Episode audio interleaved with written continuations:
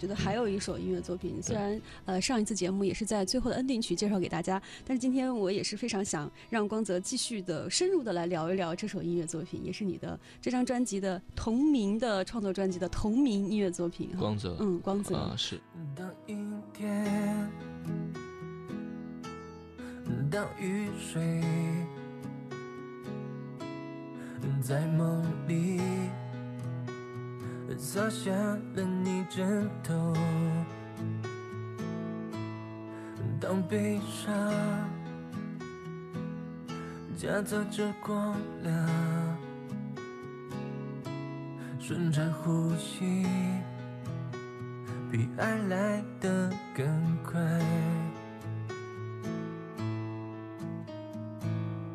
夜晚的手中。在你这星空，就像我手中捧着彩虹。其实我听过之后，我也会觉得这首歌的编曲我自己也非常喜欢。它相对你的其他作品来讲的话，它是一个比较简单的一个编曲方式。嗯，前面是吉他，后面钢琴，然后再加了一些弦乐进来。对，这样的一种编曲方式。对，其实是一种呃比较传统的，然后也是一种嗯比较简单的一种编曲方式。但但反而我听下来，我我个人会觉得特别温暖，特别的能够。没错，后面就是前面就一把吉他，嗯，然后后面呢就是。我邀请了那个获得金曲奖的那个鹏飞，就是他其实也编过那个《卷珠帘》，包括很多《我是歌手》上的编曲都是他编的。嗯，他很强，他的弦乐部分、交响部分用的是上海的交响乐团，室内交响乐团。所以是实际的乐队的录音啊。未来这个要有演出的话，如果实际能达到的话，其实又应该是一个电声乐队和交响乐队的合作。对，说实话，我我其实内部结构，包括那里内心所想的这个构架。我是在任何的媒体，包括电台都没有讲过的啊！今天我也不知道，啊，今天我也不知道为什么就今天要给大家呃对突然突然透露一点，原因是我想未来可能五年十年之后纪念一下啊！我这其实我在电台里当初隐隐约约透露了一点，嗯，然后我其实就想做而不想说太多，其实就是一张一张来，我总说一张一张来，作品决定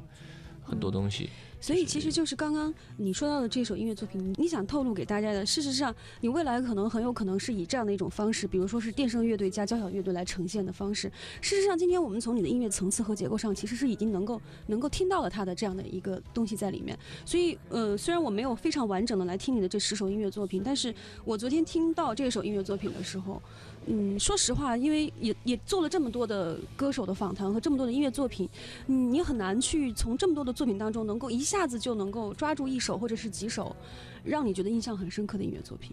因为太多了，这个量太都用很用心，然后都很用心，然后比较偏爱姚荣老师和说实话啊，就是有点有比较偏爱姚荣老师的这个词的力量和这个娃娃老师的词的这种这种感觉，还有许常德老师这种，所以在下一章。呃，透露一下，就是下一张五首娃娃的词肯定是跑不了。五首娃娃老师，五首又要加棒了，加棒了，加棒了。然后五首姚荣老师的词，在努力争取，因为他的词的力量真的很很棒。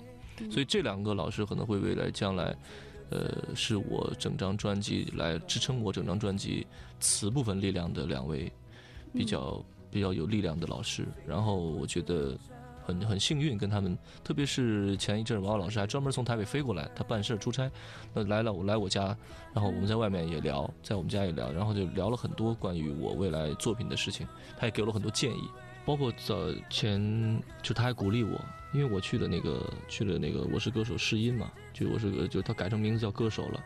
试音完之后他就。鼓励我，他说你没关系，上没上都无所谓，只要你的作品一张一张出下去，嗯，啊，光泽你会会好起来的，会会会，不要着急。对，然后我说，哎呀，真的是想很想，那我当时觉得就很想把握住这个机会嘛，